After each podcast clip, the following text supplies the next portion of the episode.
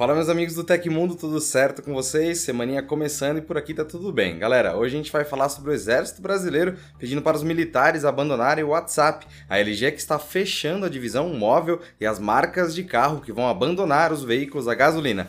Pessoal, o Leozinho Rocha tá de férias por um tempão e para não me ferrar muito, me deixa mais feliz, então deixa aquele like, se inscreve no canal e tamo junto, bora para as notícias.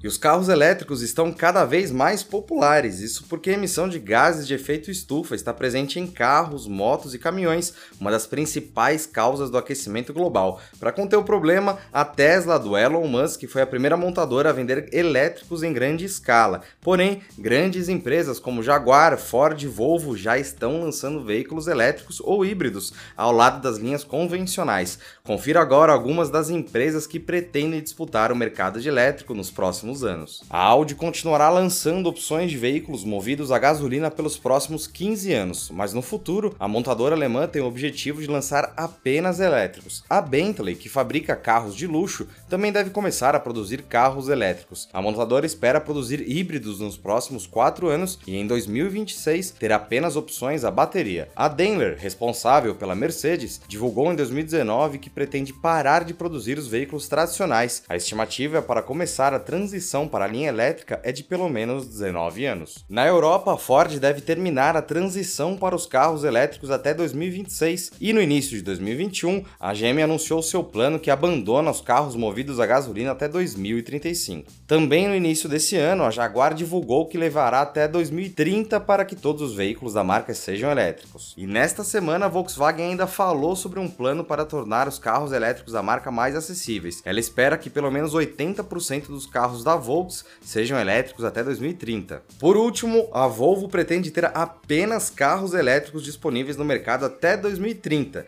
E aí, o que você acha desse movimento? Dá sua opinião nos comentários. E há pouco anunciou oficialmente o lançamento do F3 e X3 Pro. Enquanto o primeiro é uma opção para o mercado gamer, o segundo é uma evolução do X3 NFC que foi lançado no ano passado. O modelo para jogos da subsidiária da Xiaomi será lançado com preços a partir de 349 euros, cerca de 2,2 mil reais na conversão direta e 299 euros na pré-venda, cerca de 1,9 mil reais. Em relação às especificações, o F3 possui uma tela AMOLED de 6,67 polegadas taxa de atualização de 120 Hz, processador Snapdragon 870, bateria de 4.520 mAh e três câmeras, lente principal com 48 MP. Ele será vendido em versões de 6 GB e 8 GB de RAM e 128 GB e 256 GB de armazenamento interno. No evento de anúncio, a marca chinesa também mostrou os detalhes do Poco X3 Pro. O produto será vendido por preços a partir de 249 euros, aproximadamente 1,6 mil reais na cotação cotação atual e 199 euros na pré-venda, cerca de 1,3 mil reais na conversão. O X3 Pro, que possui configurações de um flagship, está equipado com uma tela IPS Full HD de 6,67 polegadas, taxa de atualização de 120 Hz e Gorilla Glass 6. O celular tem 8 GB de memória RAM e possui armazenamento interno de 256 GB,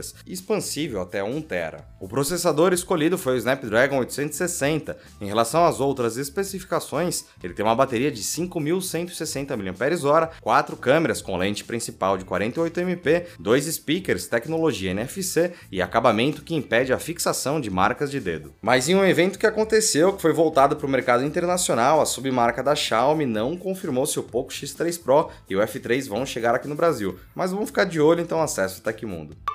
E o ex-presidente dos Estados Unidos, Donald Trump, lançará sua própria rede social nos próximos três meses. A informação foi divulgada pelo conselheiro sênior do bilionário Jason Miller à Fox News. Eu realmente acho que veremos Trump retornando às redes sociais e isso será o ingresso mais quente da internet. Vai redefinir completamente o jogo e todo mundo vai ficar esperando e observando para ver o que exatamente Trump faz, disse Miller na entrevista. Segundo ele, o ex-presidente está participando de reuniões intensas com várias empresas para o lançamento do empreendimento. Ainda não foram divulgados detalhes sobre como funcionará a rede social, mas Miller afirma que a plataforma deve atrair milhões de pessoas. É, vale lembrar que o Trump foi banido permanentemente do Twitter, canal que mais usava para conversar com seus seguidores, após os acontecimentos no Capitólio no dia 6 de janeiro e várias fake news relacionadas ao Covid-19.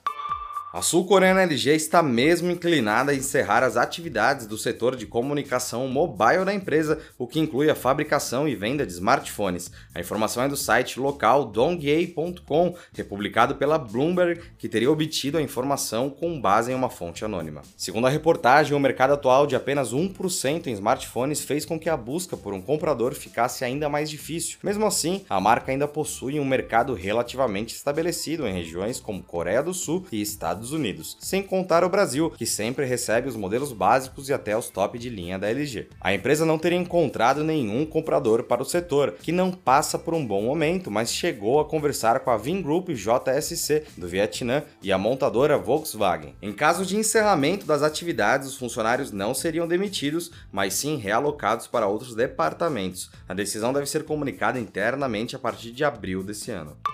E o Exército Brasileiro deve recomendar nos próximos dias que os militares da corporação troquem o WhatsApp pelo Signal. O objetivo da nova norma é garantir mais segurança nas conversas entre superiores e subordinados, já que, segundo eles, o WhatsApp tem uma série de vulnerabilidades. O Signal é um aplicativo de mensagem que ficou mais conhecido ao ser recomendado por Edward Snowden, ex-analista de sistemas da Agência de Segurança Nacional dos Estados Unidos, a NSA. Em 2013, Snowden tornou públicos vários documentos secretos que confirmava a espionagem do país norte-americano. Com as novas mudanças nas regras de privacidade e compartilhamento do WhatsApp, muito se tem falado sobre uma possível brecha de segurança na atualização. Informações de contas comerciais, como nome, telefone, operadora, IP, que permite identificar a localização, fotos e status poderiam ser compartilhados. O mesmo não se aplica para contas não corporativas. É importante ressaltar também que todas as mensagens do aplicativo são criptografadas de ponta a ponta, ou seja, a empresa não pode acessar o conteúdo das conversas diretamente. E ainda vale lembrar que no início desse ano, o presidente do WhatsApp, que responde diretamente lá para o Facebook,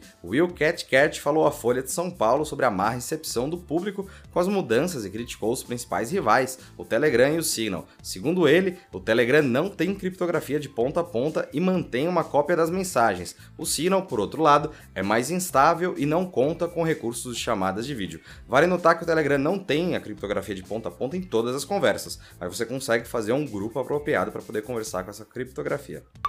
E aconteceu na história da tecnologia. Em 22 de março de 1960, o primeiro laser foi patenteado por Arthur Schawlow e Charles Hard sob o título Masers and Maser Communications System. O que distinguiu esta invenção como primeiro laser é que foi o primeiro a operar no espectro de luz visível. A patente foi atribuída à Bell Telephone Laboratories, onde fizeram a pesquisa.